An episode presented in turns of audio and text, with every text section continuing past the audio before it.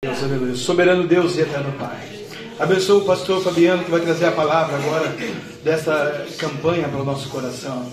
Abençoa agora pela internet, Senhor todos os países, os 33 países do mundo que vão ouvir essa mensagem agora, pelo canal da internet, Senhor, aleluia, pelo podcast. Vai multiplicando, vai abençoando. Alcança uma alma ao redor do mundo, Senhor, e fala conosco aqui na sede da igreja Pentecostal Cristo, a voz que liberta. Abençoa o reverendo, teu servo, Senhor. Usa a instrumentalidade do seu ministério, a sabedoria que o Senhor nos deu, e multiplica a bênção sobre a vida dele e fala conosco. Em nome de Jesus. Amém. Aleluia. Deus, aleluia. Graças a Deus, a paz seja com todos, meus irmãos. Amém. Louvado seja Deus. Quem está feliz com Jesus, diga amém. Amém. Abra sua Bíblia comigo, por gentileza. Apocalipse, livro da revelação de Jesus Cristo, dado ao seu servo João. Apocalipse, capítulo de número 3, versículo de número 7 em diante. Apocalipse, capítulo de número 3, versículo de número 7 em diante.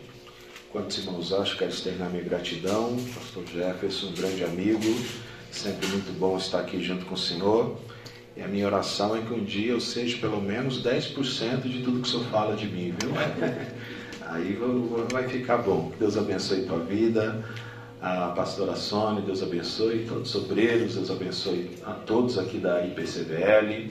Bom Júlio, prazer revê-lo, viu? Deus abençoe com a vida, meu nome. Em nome de Jesus, todos os irmãos que nos acompanham, ali da povo de Deus. Obrigado, meu filho. Já está aprendendo a, a, trabalhar de diácono. Deus abençoe a sua vida, todos os irmãos aí da povo de Deus. Deus abençoe, presbítero Alisson esse obreiro que o Senhor nos presenteou recentemente, pastor ali em nossa congregação. Amém. Irmão Alexandre, grande levita aí na presença de Deus, abençoe tua vida, tua família, em nome do Senhor Jesus. Deus abençoe a todos, irmãos. Se eu for citar nome, eu vou me alongar demais. Fiquei feliz de estar vendo uma geração de músicos sendo formada aqui, hein? coisa boa. Deus abençoe vocês, viu? Dê graça aí para vocês se desenvolverem mais e mais aí, servindo a Deus é, na adoração, viu? Que Deus abençoe essas crianças em nome de Jesus. Meus irmãos, Apocalipse capítulo 3, versículo de número 7, os irmãos acharam? Pode ser amém? Amém. Glória a Deus. Glória a Deus. Diz assim a palavra de Deus. E ao anjo da igreja que está em Filadélfia, escreve: Isto diz o que é santo, o que é verdadeiro, que tem a chave de Davi, o que abre ninguém fecha, fecha ninguém abre eu sei as tuas obras, eis que diante de ti pus uma porta aberta, e ninguém a pode fechar. Tendo pouca força, guardaste a minha palavra e não negaste o meu nome. Eis que eu farei aos da sinagoga de Satanás, aos que se dizem judeus, mas não são, mentem. Eis que farei que venham e adorem prostrados aos teus pés, e saibam que eu te amo como guardaste a palavra da minha paciência, também eu te guardarei da hora da tentação que há de vir sobre todo o mundo para tentar os que habitam na terra. Eis que venho sem demora, guarda o que tens, para que ninguém tome a tua coroa. O que vencer, eu farei coluna no templo do meu Deus, dele nunca sairá, e escreverei sobre ele o nome do meu Deus e o nome da cidade do meu Deus a nova Jerusalém que desce do céu do meu Deus, e também o meu novo nome. Quem tem ouvidos, ouça o que o Espírito diz à igreja. Palavra do Senhor, diga graças a Deus. Graças a Deus. Pode sentar, meus irmãos, em nome de Jesus.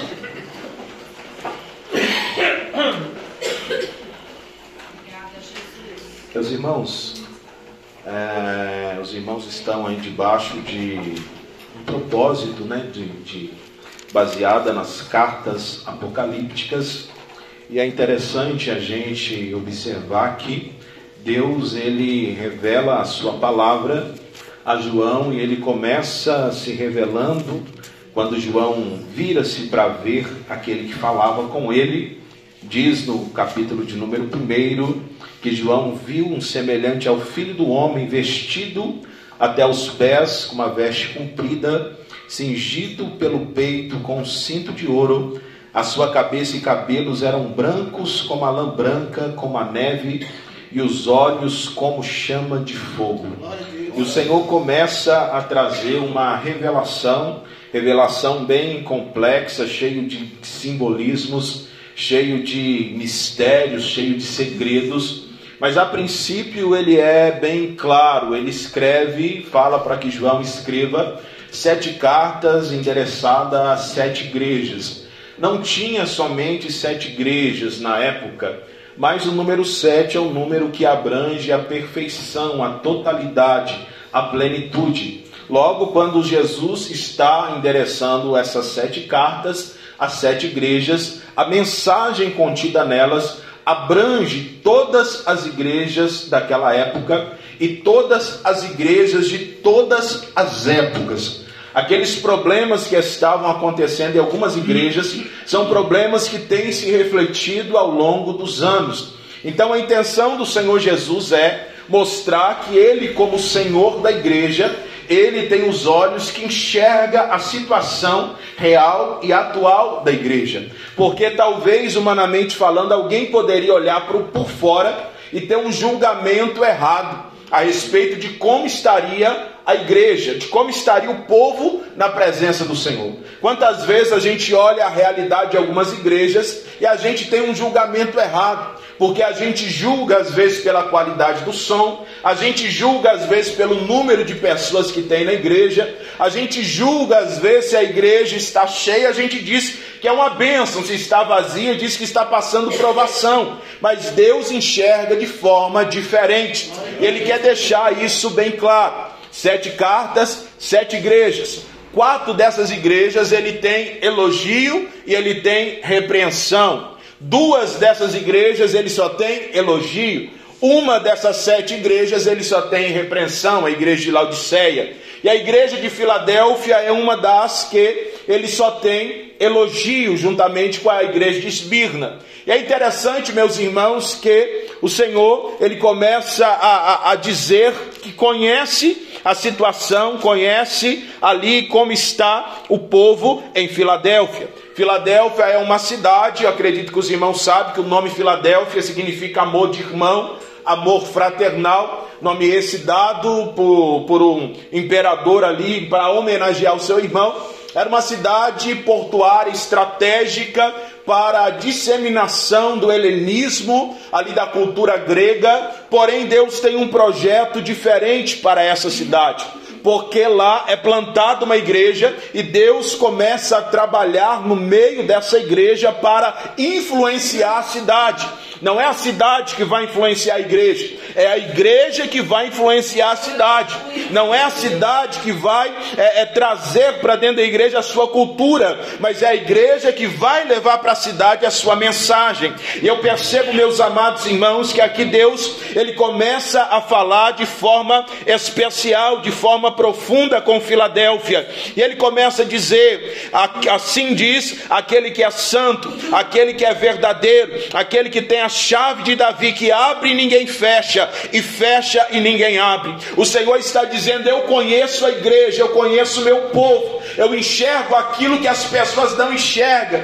Para Éfeso, que dizia que era uma igreja que trabalhava, que não cansava, que provava obreiro, o Senhor Deus vem dizer: Eu sei que você abandonou o seu primeiro amor. A igreja que dizia que era rica, Laodiceia, é, estou enriquecido de nada, tenho falta. O Senhor Jesus diz: Não sabe que é um desgraçado, miserável, pobre, serve nu. A igreja que se dizia pobre, o Senhor diz: Mas tu és rico, porque Deus enxerga diferente do que as pessoas enxergam, irmão. A gente vive numa época performista, a qual a gente se preocupa demais com a performance que a gente vai apresentar diante das pessoas.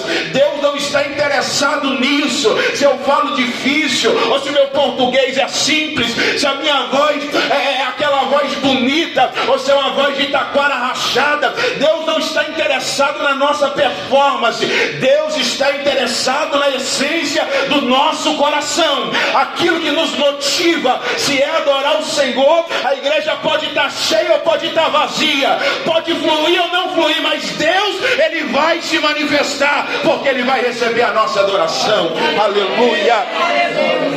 Louvado seja o nome do Senhor. Meus irmãos, eu começo a perceber que quando o Senhor, ele diz assim, assim escreve o que é santo, o que é verdadeiro, o que tem a chave de Davi. Filadélfia é uma igreja que se manifesta biblicamente pela sua fidelidade, pela sua perseverança, pela sua postura diante do Senhor. Logo, Deus ele vai se revelar a proporção daquilo que a igreja está servindo. Quando a gente percebe lá no Êxodo, quando Deus fala com Moisés, Moisés pergunta qual é o seu nome. O Senhor diz assim: Moisés, eu sou o que sou. O que, é que Deus está dizendo, Moisés? Eu vou me revelar na proporção da sua necessidade. É por isso que quando Abraão vai sacrificar seu filho Isaac, o que ele precisa? De uma provisão de Deus. Então Deus se manifesta como Jeová Jireh, Deus proverá. É por isso que quando o povo atravessando o deserto, o que, é que eles precisam? Eles precisam de cura, de saúde. É por isso que Deus se manifesta como Jeová Rafá, aquele que sara.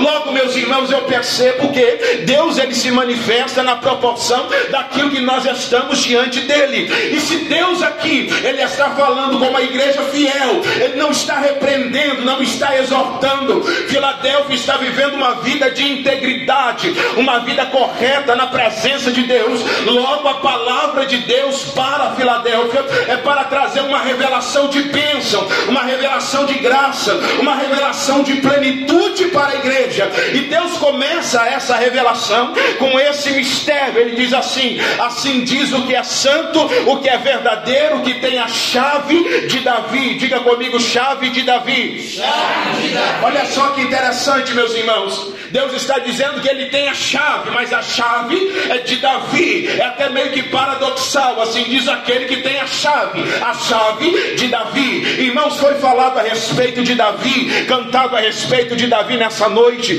Eu começo a observar, porque se você estudar teologicamente essa expressão, você vai chegar à seguinte conclusão: que quando Deus está falando da chave de Davi, é um título messiânico do descendente de Davi, é um título messiânico do filho de Davi. Logo se aplica ao nosso Senhor e Salvador Jesus Cristo, porque Jesus Cristo ele vem da descendência de Davi. Mas quando eu começo a observar um pouquinho mais a fundo essa expressão, eu percebo que Davi ele tinha alguma singularidade na sua postura diante do Senhor. Davi ele era diferente, pastor Jefferson. Ele viveu uma vida diferenciada. Quando eu olho para aquilo que é chave, eu percebo, irmão, que chave é algo que destrava, é algo que destranca, é algo que dá acesso a um lugar, é algo que abre uma porta. Para se abrir uma porta, não depende do tamanho da chave, não depende da qualidade da chave,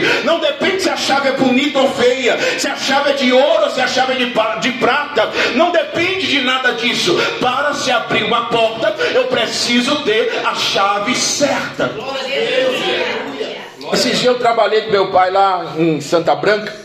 E a gente fez serviço numa casa, irmão Júlio, essa casa era muito grande. E o rapaz, quando ele, ele saía, ele só ia para casa no final de semana, quando ele ia embora, ele trancava todos os cômodos. E a gente, quando ia trabalhar, ia trabalhar justamente nesses cômodos. Aí ele dava um molho de chave, pastor, e a chave era tudo igual. Você olhava a chave, não via diferença. Mas você colocava na porta, não abria. Aí você trocava de chave, colocava, não abria. E às vezes ele perdia quase uma hora para tentar achar a chave certa. Era tudo parecido, mas ela não abria. Por que não abria? Porque o que faz a chave abrir é o segredo que nela tem.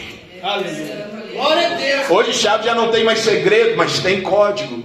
Quando fala chave de Davi, eu percebo que Davi tinha alguns segredos. A Bíblia diz que o segredo do Senhor é para aqueles que o temem.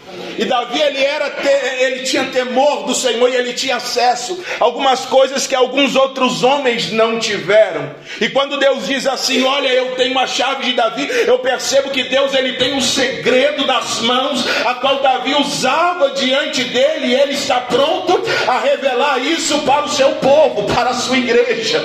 Amen.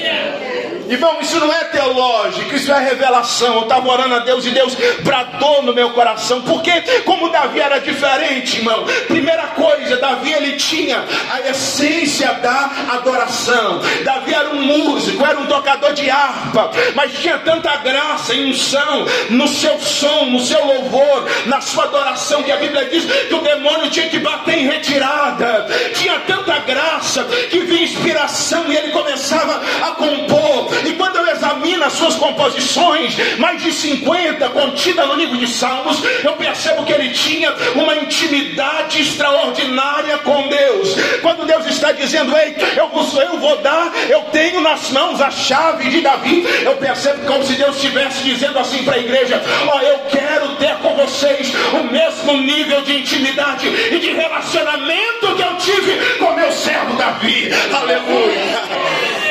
Louvado seja o nome do Senhor. Irmãos, Salmo de número 23. O Senhor é meu pastor e nada me faltará. A melhor tradução, segundo a maioria dos estudiosos, não seria nada, mas seria nunca, porque o próprio contexto do salmo está expressando que Deus é aquele que estaria com Davi em todos os momentos da sua vida. Eu percebo, irmão, a profundidade desse salmo. A gente lê até hoje, prega na porta da geladeira, estampa do lado de fora da nossa casa, encontra esse versículo nas padarias, nos mercados, porque esse texto se imortalizou pela beleza qual a gente olha para ele, um dos salmos mais conhecidos conhecidos da Bíblia.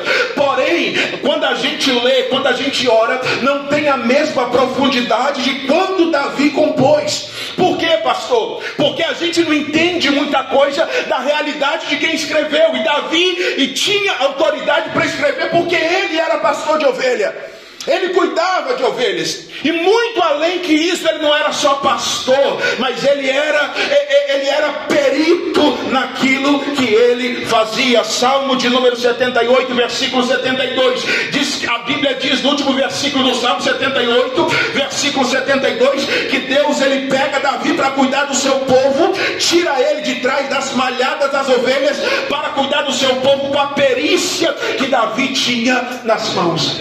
Sabe que é um perito? Perito é aquela pessoa que é extremamente profissional. Eu lembro quando tinha aquele programa do Raul Gil que as pessoas iam cantar lá, aí uma pessoa cantava extremamente bem, a gente dizia, nossa que maravilha. Aí eu vi o jurado, ele dizia, não, você desafinou nessa parte, você não alcançou essa nota, e aquilo ela foi errado. Não era assim, ele falou, mas onde esse camarada chegou isso, meu Deus do céu? E a gente, mas foi, foi belo, mas ele é perito, ele tem um ouvido muito mais aguçado que o nosso. Perito é aquela pessoa que é extremamente profissional naquilo que ela faz. Ela consegue enxergar aquilo que o outro não enxerga. Perito criminal é aquele que enxerga detalhes e pega o criminoso na mentira, porque conhece detalhes daquilo que ele está fazendo. Davi ele era perito em ovelha, logo ele conhecia a ovelha em detalhes. Irmão, você conhece uma pessoa, não sei se você conhece algum irmão gêmeo, gêmeo idêntico. Se você não, não é familiarizado com gêmeos, a gente não consegue diferenciar. Eu me lembro uma vez eu fui numa igreja pregar, uma irmã me convidou e passou um tempo, eu fui em outra igreja, encontrei, para mim era irmã, ô irmã, paz do Senhor, como é que a senhora está? Tudo bem? Ela, paz, tudo bem, mas eu acho que você está me confundindo, porque eu não te conheço. Eu falei, ah, e ela já falou, não, tem uma irmã gêmea que é parecida comigo, deve ser ela e tal, e era a outra pessoa. Agora imagine, irmãos, pessoa dois, gêmeos geralmente só dois, idênticos. Talvez tenha três, não sei, mas geralmente é só dois, a gente não conhece. Agora imagine aquele monte de ovelhinha, tudo branquinha, tudo fofinha, tudo gordinha. Como é que a gente diferencia uma da outra? Como é que a gente sabe quem é quem? Fala alguma coisa ovelha. Fala alguma coisa ovelha. Só sai isso. Mas a Bíblia diz que o bom pastor é aquele que chama pelo nome e elas voz. É interessante, irmãos, que quem examina a área pastoral, pastoral no sentido literal da palavra pastor de ovelha, junto o pastor com 100 ovelhas, encontra outro pastor com mais 100 ovelhas, outro pastor com mais 100 ovelhas, 300 ovelhas. As ovelhas se misturam, as 300 ovelhas, dá na hora deles ir embora, ele chama as ovelhas e as ovelhas seguem, porque ouve a voz do seu pastor e conhece. Aleluia. Davi poderia abrir mão por qualquer coisa do cuidado das ovelhas, mas a Bíblia diz que quando vem um leão, pega uma ovelha do seu rebanho, ele vai atrás, mata o leão, vem o urso, pega a ovelha, ele vai atrás e mata o urso, porque ele não abre mão das ovelhas, ele as protege, ele as guarda, ele sabe o que é cuidar de ovelha, ele sabe que isso demanda tempo, ele sabe o que é arriscar a vida pela ovelha, ele sabe o que é levar para a água, ele sabe o que é levar para comer capim, ele sabe o que é cuidar. Aí um dia a Bíblia não, não diz quando foi, mas eu tenho na minha conjectura de pregador que foi mais ou menos quando Samuel foi lá na casa de Jessé procurar por um menino que seria rei. Quem sabe Davi está sentado na beira da cerca com a sua harpa nas mãos e ele começa a compor: O Senhor é meu pastor e nada me faltará. Deitar-me faz em verdes pastos. Guia-me mansamente águas tranquilas, refrigera minha alma. Guia-me pelas veredas da justiça por amor do seu nome. Ainda que eu andasse pelo vale da sombra da morte, não temeria mal algum, porque tu estás comigo, a tua vara e o teu cajado me consola. E Davi está inspirado por Deus.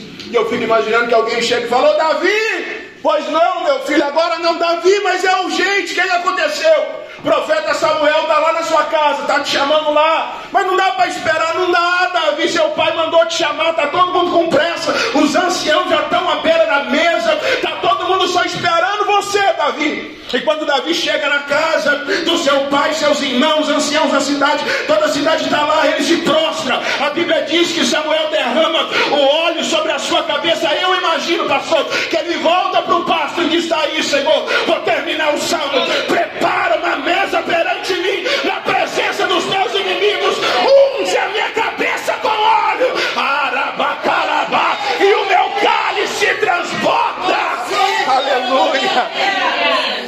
Certamente que a bondade e a misericórdia me seguirão todos os dias da minha vida e habitarei na casa do Senhor por longos dias. O que é isso, pastor Fabiano? Adoração do fundo da alma, intimidade. Ele não diz o Senhor é nosso, ele diz o Senhor é meu, é meu pastor. Cuida de mim, me guarda, me protege, me leva, me traz, me unge. Ei, irmão, você tem esse nível de relacionamento com seu Deus. É isso que Deus quer trazer para a sua igreja. Você pode adorar o nome dele nessa noite.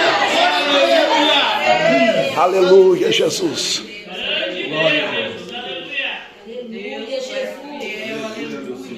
Descansou, irmão Alexandre? Descansou? É? Então me ajuda aí, pega um, faz um fundinho aí. Agora inverteu, agora sou eu que sou. E você fica de boa. Meus irmãos, que eu acho interessante nesse texto é que Davi ele tinha a essência da adoração. Você está comigo? Diga amém. amém. Quando a Bíblia fala da chave de Davi, Davi ele faz uma coisa, irmão, que nenhum rei antes dele fez. Davi ele faz algo que nenhum rei antes dele fez. Quando Deus ele ele faz a promessa para o povo de Israel, para Moisés, que vai libertar o povo de Israel. Olha só que interessante em Êxodo capítulo 3, versículo 8. Diz assim: Portanto, desci para livrá-lo da mão dos egípcios, para fazer subi-lo daquela terra, a uma terra que mana leite e mel, ao lugar do cananeu, do eveu, do amorreu, do ferezeu, do eveu e do jebuseu. Eu sei que você não entendeu nada, mas tem um monte de eu aqui. Presta Presta atenção, irmão. Quando Josué ele começa ali a, a, a, a tomar posse da terra, depois no período dos juízes, o povo continua expandindo, às vezes retrocedendo, às vezes expandindo seu território. Mas é interessante que o povo toma posse da terra do Cananeu, da terra do Eveu, da terra do Amorreu, do Ferezeu, do Eveu, mas do Jebuseu não. Por quê? Porque o Jebuseu, ele habitava na terra de Jebus. Jebus significa pisada, pisoteada. Cidade sobre o monte. Então ninguém consegue tomar essa cidade. Ninguém consegue tomar esse pedaço de terra que já era promessa de Deus para Israel, que o povo habitaria lá, que o povo tomaria lá. Saul não mexe com isso, deixa esse negócio quieto. Mas a primeira coisa que Davi faz, quando ele assume o trono, lá em 2 Samuel, no capítulo número 5, a primeira coisa que ele faz é tomar o território dos Jebuseus. Aleluia. Ele toma Jebus, ele transforma Jebus em Jerusalém. Aleluia. Jebus pisada, pisoteada, Jerusalém, lugar de paz, habitação de Deus, cidade mais cobiçada do planeta, cidade tão especial que o próprio Deus preparou uma e prometeu que um dia a gente vai morar lá. Aleluia. Davi é capaz de transformar o ambiente num lugar de adoração. Ele não está satisfeito em somente adorar no seu espaço, ele quer transformar a, a sua cidade num lugar de adoração. Aleluia. Isso chama a atenção de Deus. Que coração é esse? Que essência é essa? Aí é, consecutivo. Primeiro que Davi faz, toma Jerusalém. Segundo que Davi faz, traz a arca que estava perdida, esquecida. Ele traz para Jerusalém. Terceira coisa, você vai seguindo, 2 Samuel, capítulo 5, depois capítulo 6, depois do capítulo 7. O que, é que acontece no capítulo 7? Davi olha para sua casa, para o seu palácio, pastor, e diz assim: que negócio é esse? Eu habito numa mansão eu habito num palácio, as madeiras mais caras, o piso do bom e do melhor, e a presença de Deus está no meio de cortinas. Não vai ser desse jeito, não vai ser dessa forma. Eu vou construir uma casa para Deus, porque o meu Deus merece o melhor. Aleluia. Eu vejo um contraste, irmão, com a realidade de muita gente hoje.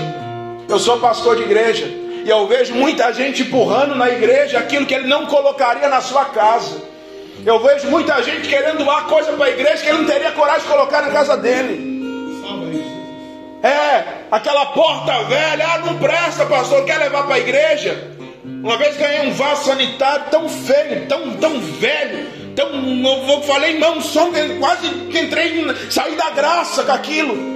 As pessoas querem doar para a igreja aquilo que eles nunca colocariam na sua casa.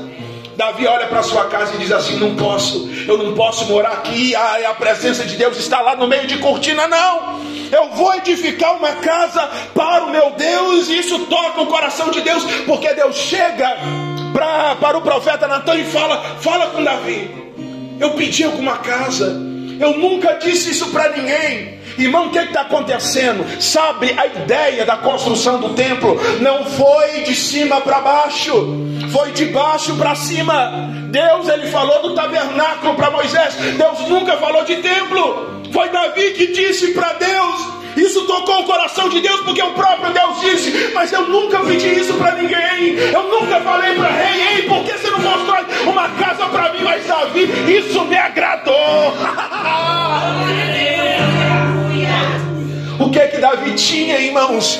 a capacidade de tocar no coração de Deus, porque ele vivia a sua fé, porque ele queria conhecer mais de Deus, porque ele tinha um segredo de tocar no coração do Altíssimo. Assim diz aquele que tem nas mãos a chave de Davi. Irmão, sai do raso, sai do raso, vem profundo. Deus tem mais para a sua vida, Deus tem mais para a sua fé. Aleluias.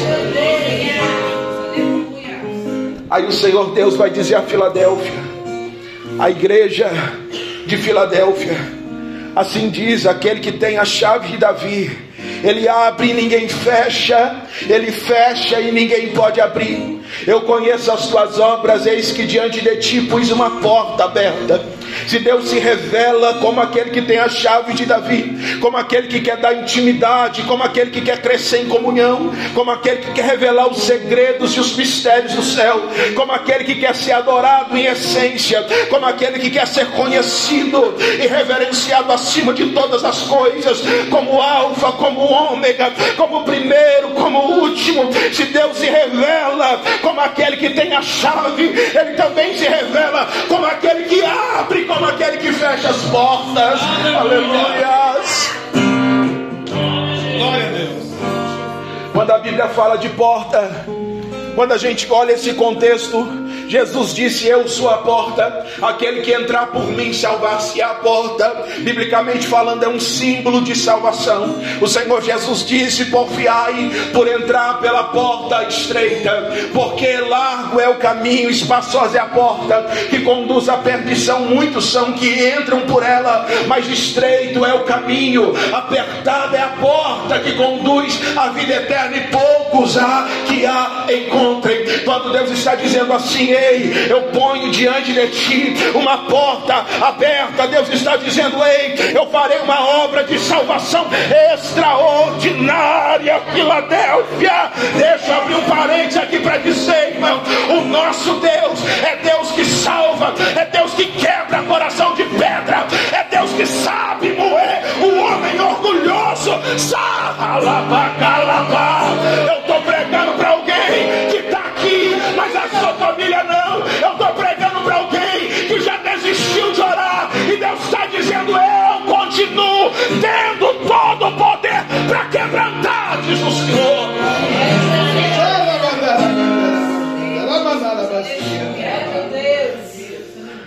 Mas porta fala de oportunidade, diga oportunidade. Porque no contexto de porta, irmão, o apóstolo Paulo ele diz, Colossenses capítulo 4, versículo de número 3, ele ora para que se abra a, a porta da palavra para que ele possa pregar livremente. Em 1 Coríntios capítulo 16, versículo de número 9, eu gostaria de compartilhar esse texto. 1 Coríntios 16, versículo de número 9. O apóstolo Paulo diz assim: Porque uma grande porta, grande e eficaz, se me abriu, mas há muitos adversários. Que, que Paulo está dizendo aqui, irmão? Porta fala de oportunidade. Oportunidade para quê, pastor? Para evangelizar. Oportunidade para quê? Para levar o nome do Senhor. Oportunidade para quê? Para ser um instrumento diante do Senhor. Agora, olha só que interessante, sabe por quê? Porque a gente tem a cultura. Se Deus abre uma porta, então eu não posso ter luta nem dificuldade, porque se a porta é de Deus, não vai ter oposição. Aí a gente começa a julgar situações como bênção de Deus e provações como se Deus não estivesse nelas. A gente começa a olhar situações, abriu uma porta, passo dificuldade, não, então é Deus. Abriu uma porta, passo dificuldade, passo, então não é Deus. E as coisas não é assim, irmão.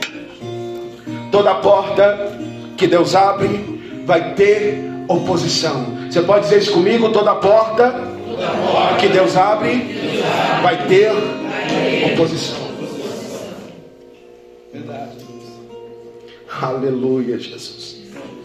Isso dá significado, irmãos, porque o que nos guia não é aquilo que dá certo, o que nos guia é aquilo que Deus coloca dentro de nós.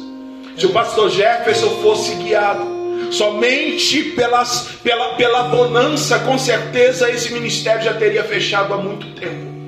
Se eu fosse guiado somente por aquilo que dá certo ministerialmente falando, eu não estaria no altar pregando. Se você for guiado somente pelos momentos de bênção, de alegria de triunfo, você vai desistir porque você vai enfrentar oposição você vai enfrentar oposição, mas isso não significa que Deus não está presente, significa que quando a porta é grande, o diabo vai fazer de tudo para te parar, mas as portas do inferno não vai prevalecer contra a igreja do Senhor. Aleluia!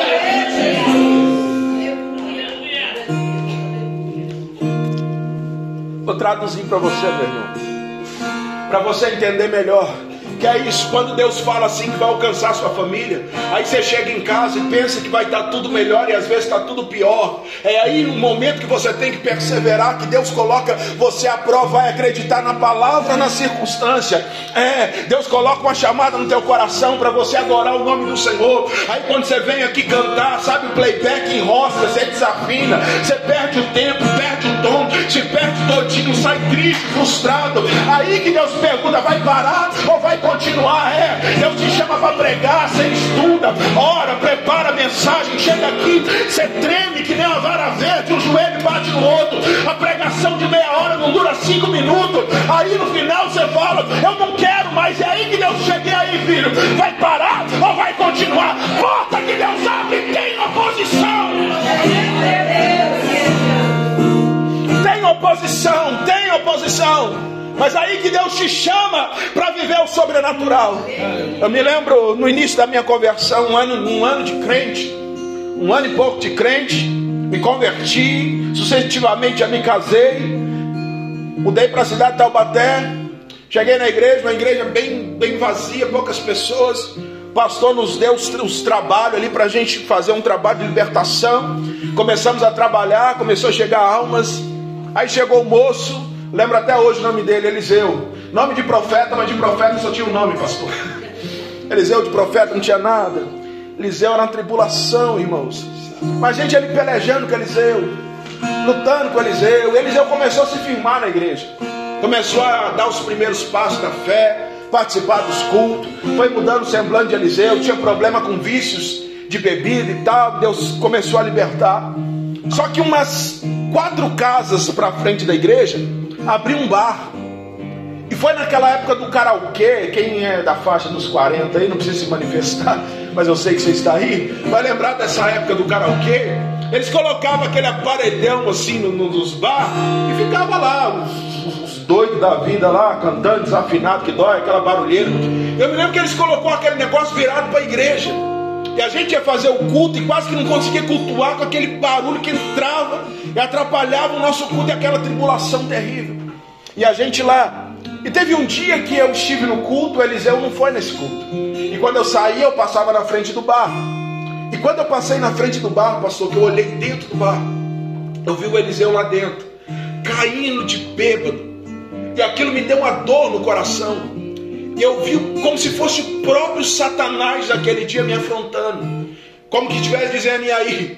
Você acha que valeu a pena? Você acha que vai continuar? E naquele dia eu fiquei com tanta raiva do cão que eu falei: eu compro a briga, Satanás. Você quer brigar comigo? Eu não posso, mas o meu Deus pode. Eu comprei a briga e eu entrei em oração, irmão. Na mesma semana, o karaokê virado para a igreja, virou para o outro. Na outra semana, tiraram o karaokê. Não demorou 15 dias, o bar fechou. E agora, Senhor. Quando Deus abre porta, vem oposição. Vem oposição. Se pergunta, irmão. O que, que o diabo está tentando impedir? Você já se perguntou quando vem tanta prova, o que, que o diabo está tentando estragar? Sabe? Deus está abrindo uma porta tão grande, tão linda na sua vida, está te dando uma oportunidade de você viver uma vida nova, diferente. É por isso que o diabo está tentando te arrastar de todo jeito, mas Deus está dizendo: fica firme na minha presença, porque a porta que eu abro, ninguém pode fechar.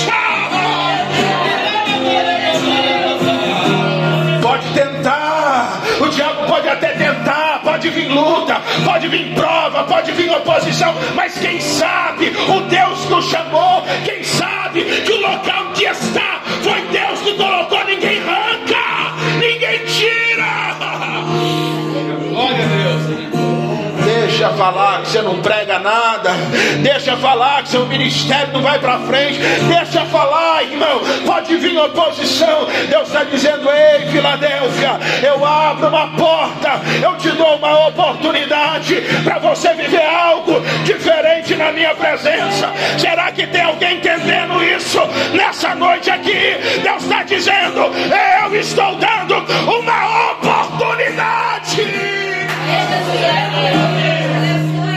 Ai, choque membere calabas. Amandurgiassé. Oh, aleluias. Aleluias. Aleluia. Mas eu quero terminar. Deus diz: ninguém pode fechar. Você tem pouca força, mas você guardou minha palavra. Não negou o meu nome. Eis que eu farei os da sinagoga de Satanás aos que dizem judeus não são, mas mentem. Eis que eu farei que venham, adorem prostrados aos teus pés, para que saibam que eu te amo, como guardaste a minha, a palavra da minha paciência. Também eu te guardarei da hora da tentação, que há de vir sobre todo mundo, para tentar os que habitam sobre a terra. Irmão, Deus se manifesta a Filadélfia, aquele que tem a chave, aquele que abre a porta e aquele que está preparando um tempo de honra para eles. Por quê? Porque se há oposição na porta que Deus está abrindo, começa a se levantar um monte de judeus que começa a perseguir a igreja, dizendo que a igreja não seria salva se não guardasse a lei como eles guardavam.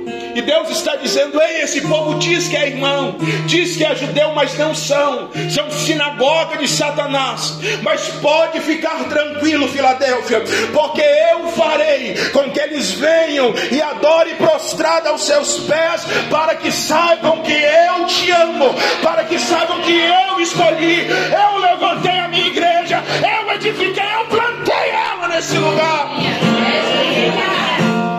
Eu não gosto muito, irmãos, quando as pessoas pegam uma conotação de honra para colocar uma esfera vingativa nisso.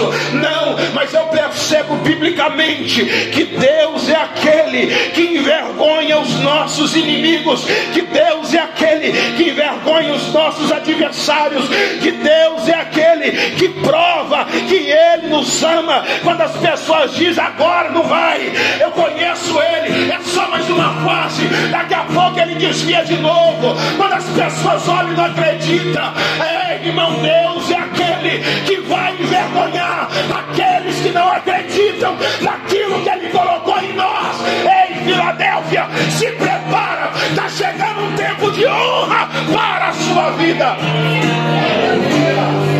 Eu não estou dizendo isso para mexer com a sua emoção, não. Eu sou profeta, eu sinto graça de Deus para dizer isso aqui. Há pessoas aqui que já foram tão feridas, tão machucadas, tão zombadas, tão humilhadas. Há pessoas aqui que já pensaram em parar, em desanimar, em desistir. Mas Deus está dizendo: está vindo calabá, ei, calabá, está vindo um tempo de honra sobre a sua vida.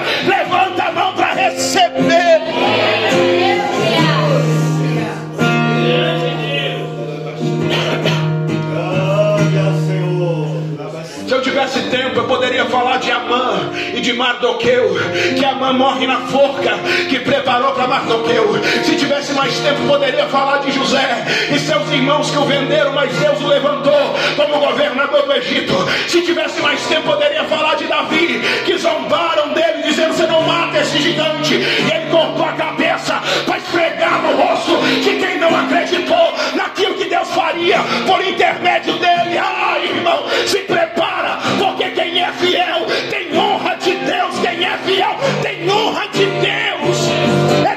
que te honra. Não espere ser visto, ser reconhecido, mas Deus, Ele vai te honrar. Deus, Ele vai te honrar. Eu quero terminar, irmão, lendo somente um texto. Malaquias, capítulo número 3. Pode ficar tranquilo que não é do dízimo nem da oferta, não, tá bom? Mas é um versículo que eu acho muito interessante e que às vezes a gente não, não, não se atenta àquilo que a palavra de Deus está dizendo. Deus está dizendo para Filadélfia: Eu vou te guardar, porque você guardou a minha palavra, eu vou te guardar da tribulação que vai vir sobre todo mundo. Malaquias capítulo 3, no versículo 17, diz assim a palavra do Senhor Deus dizendo: Eles serão meus, diz o Senhor. Naquele dia farei para mim um particular tesouro. Eu vou poupá-los como um homem poupa o filho que o serve. Aí no versículo de número 18: Então vereis outra vez a diferença entre o justo e o ímpio, entre o que serve e o que não serve. Aleluia. A gente entende esse versículo, irmãos, como algo que eu manifesto a Deus, uma diferença que eu preciso manifestar a Deus.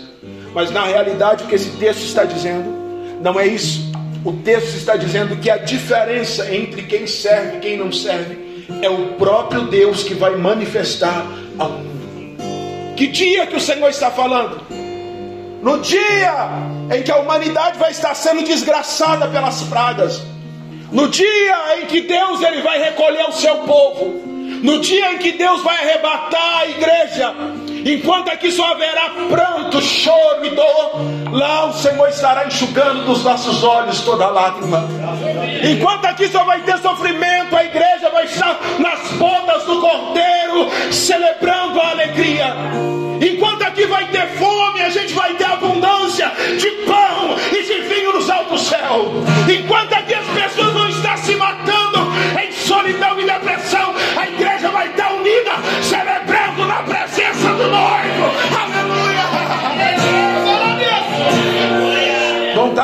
de um lado para o outro, mas a gente vai estar voando nas asas do Espírito, porque Deus, Deus vai dizer, Deus vai fazer a diferença, Deus vai mostrar quem. Deus conhece o coração, Deus conhece a vida de cada um. Está chegando um tempo de honra sobre a nossa vida, está chegando um tempo de honra sobre a vida da igreja, e está descendo fresquinho agora, então. A maior honra que a igreja vai viver é quando a trombeta soar e o Senhor chamar a igreja nos ares para estar para sempre com Ele. Tem essa esperança, quem tem essa esperança, quem tem essa esperança, ao que vencer, farei coluna no templo do meu Deus. Dele nunca sairá, escreverei sobre ele o nome do meu Deus, o nome da cidade do meu Deus, a nova Jerusalém que desce do céu do meu Deus. Também o meu novo nome, versículo 40, versículo 11. Eis que venho sem demora, guarda o que tens, para que ninguém tome a tua coroa. O que, que Deus está dizendo? Ei, Filadélfia, eu me manifesto para você. Você tem me servido, você tem sido fiel, você tem guardado a minha palavra. Preserva dessa forma, não se corrompe. O que, que Deus está dizendo? Ei, não perca a oportunidade de me servir. Entra pela porta que eu estou abrindo. Continua vivendo uma vida de comunhão, de intimidade. Não deixa, não deixa que ninguém roube tua coroa. Não deixa que ninguém tome a sua coroa. Irmão, quantas pessoas que já fizeram coisas extraordinárias e tropeçaram, caíram. Difícil não é servir a Deus, difícil é servir a Deus constantemente. Difícil não é fazer a obra, difícil é fazer a obra perseverando sempre.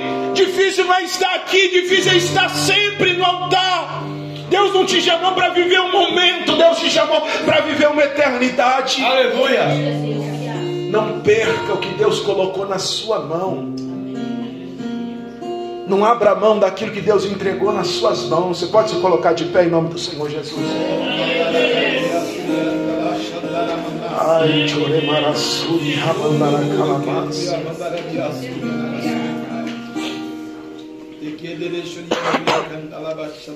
Sabe o que é interessante, meus irmãos? É que Filadélfia é a penúltima carta escrita. Penúltima carta escrita. Há uma linha de interpretação que cada carta representa um período da igreja na terra.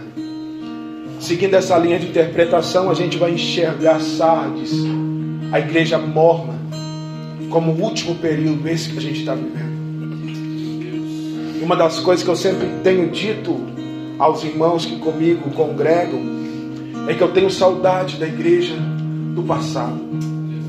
Seguindo essa linha de interpretação, a gente percebe uma Filadélfia que é sucedida por uma Sardes, uma igreja que era fiel, mas que se perdeu, que se corrompeu, que começou a se gabar daquilo que tem e não de quem tem, começou a se achar pensando que era alguma coisa e Deus dizia: Eu estou a ponto de te vomitar. O que eu quero dizer com isso, irmãos, é que seguindo essa linha de orientação, a gente precisa voltar a ser quem éramos. Oh, Jesus. A ser a igreja que agrada, a ser a igreja que vive, a ser a igreja que não abre mão daquilo que Deus nos deu, a ser a igreja que não abre mão da nossa chamada. As pessoas hoje já não querem mais servir o Senhor por mais nada. As pessoas trocam a unção, troca a chamada, troca o ministério por qualquer coisa, troca de igreja que nem troca de roupa. A gente precisa acordar, irmãos. O diabo está roubando a coroa de muita gente. Deus está dizendo: guarda o que tu tens, guarda o que você tem. Feche os seus olhos em nome de Jesus. Feche os seus olhos. Eu sei que no decorrer desse propósito, O Espírito Santo de Deus ele tem trabalhado de forma especial, de forma poderosa aqui na, nossas, na, na vida dos irmãos. Eu sei que hoje Ele está trabalhando de forma especial aqui nas nossas vidas. Mas eu queria que você orasse no fundo do seu coração e pedisse que Deus revelasse para você a vontade dEle, o projeto dEle, a obra dEle sobre a tua vida. Eu queria que você permitisse que o Senhor te desse, te entregasse a chave, a chave que abre porta de mistérios, a chave que tem segredo da, daquilo que está oculto nos altos céus. Eu queria que você permitisse que Deus abrisse as portas daquilo que Ele tem sobre a tua vida. Haverá um derramamento de unção, de graça, haverá um renovo de ministérios, o Senhor. Haverá um derramamento de dons espirituais aqui nessa noite. Irmão, eu não vim brincar com as coisas de Deus. O Espírito Santo está aqui desde o início. E Deus te trouxe aqui para dizer: desperta,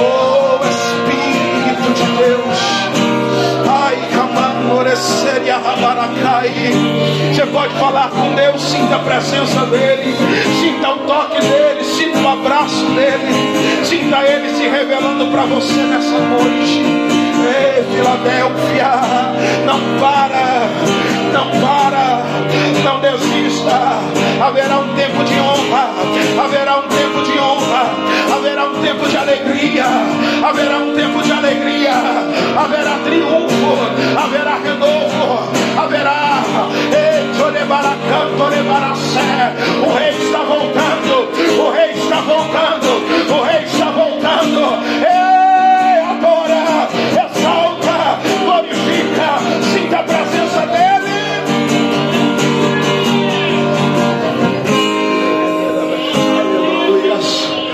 Aleluias, aleluias. Quem recebe essa palavra glorifica o nome do Senhor.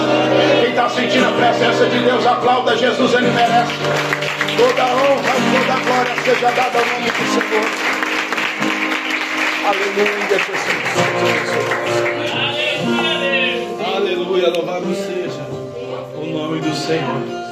Amém, irmãos? Recebeu aí a chave? Recebeu a promessa? Amém? Então só tem resta fazer uma oração, né? Para dar a bênção apostólica e todos irmos embora, amém? E se você quiser uma oração específica, depois entra na fila, em nome de Jesus. Pai, obrigado por essa palavra. Coloca uma bênção aí, Senhor, em cada coração em cada vida. Especificamente, papai, como pregou o teu filho e teu servo. Não queremos outra coisa a não ser essa chave, papai. Acerta, tem o código. Senhor, essa chave que vai abrir essa porta. E o inimigo vai cair por terra. Porque já foi afirmado, confirmado e declarado. Maior é o que está conosco do que o que está no mundo. A bênção de Deus seja profética, poderosa, como ela é, sobre a sua vida nesta noite. Aquilo que tu precisa nessa porta, Deus dos Hebreus, de Abraão, de Isaac e de Jacó, que não brinca, não mente, não é homem para que minta, nem homem para que se arrependa. A sua palavra não vem por terra, não volta vazia. Antes cumpre o que lhe apraz, aquilo ao qual ele a designou. Está precisando dessa porta? Está precisando de abrir a porta? Está precisando de um milagre? Está precisando de uma cura? Está precisando de algo específico? Ou está precisando de mais intimidade? Deus quer te usar. Deus vai usar a irmã, viu, irmã? Bambuia suricanta lá minha terra. Aleluia. O anjo do Senhor vai colocar algo na sua mão aqui agora.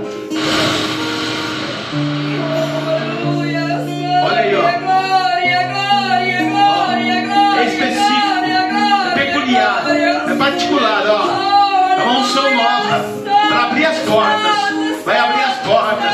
Aquilo que está travado, amarrado.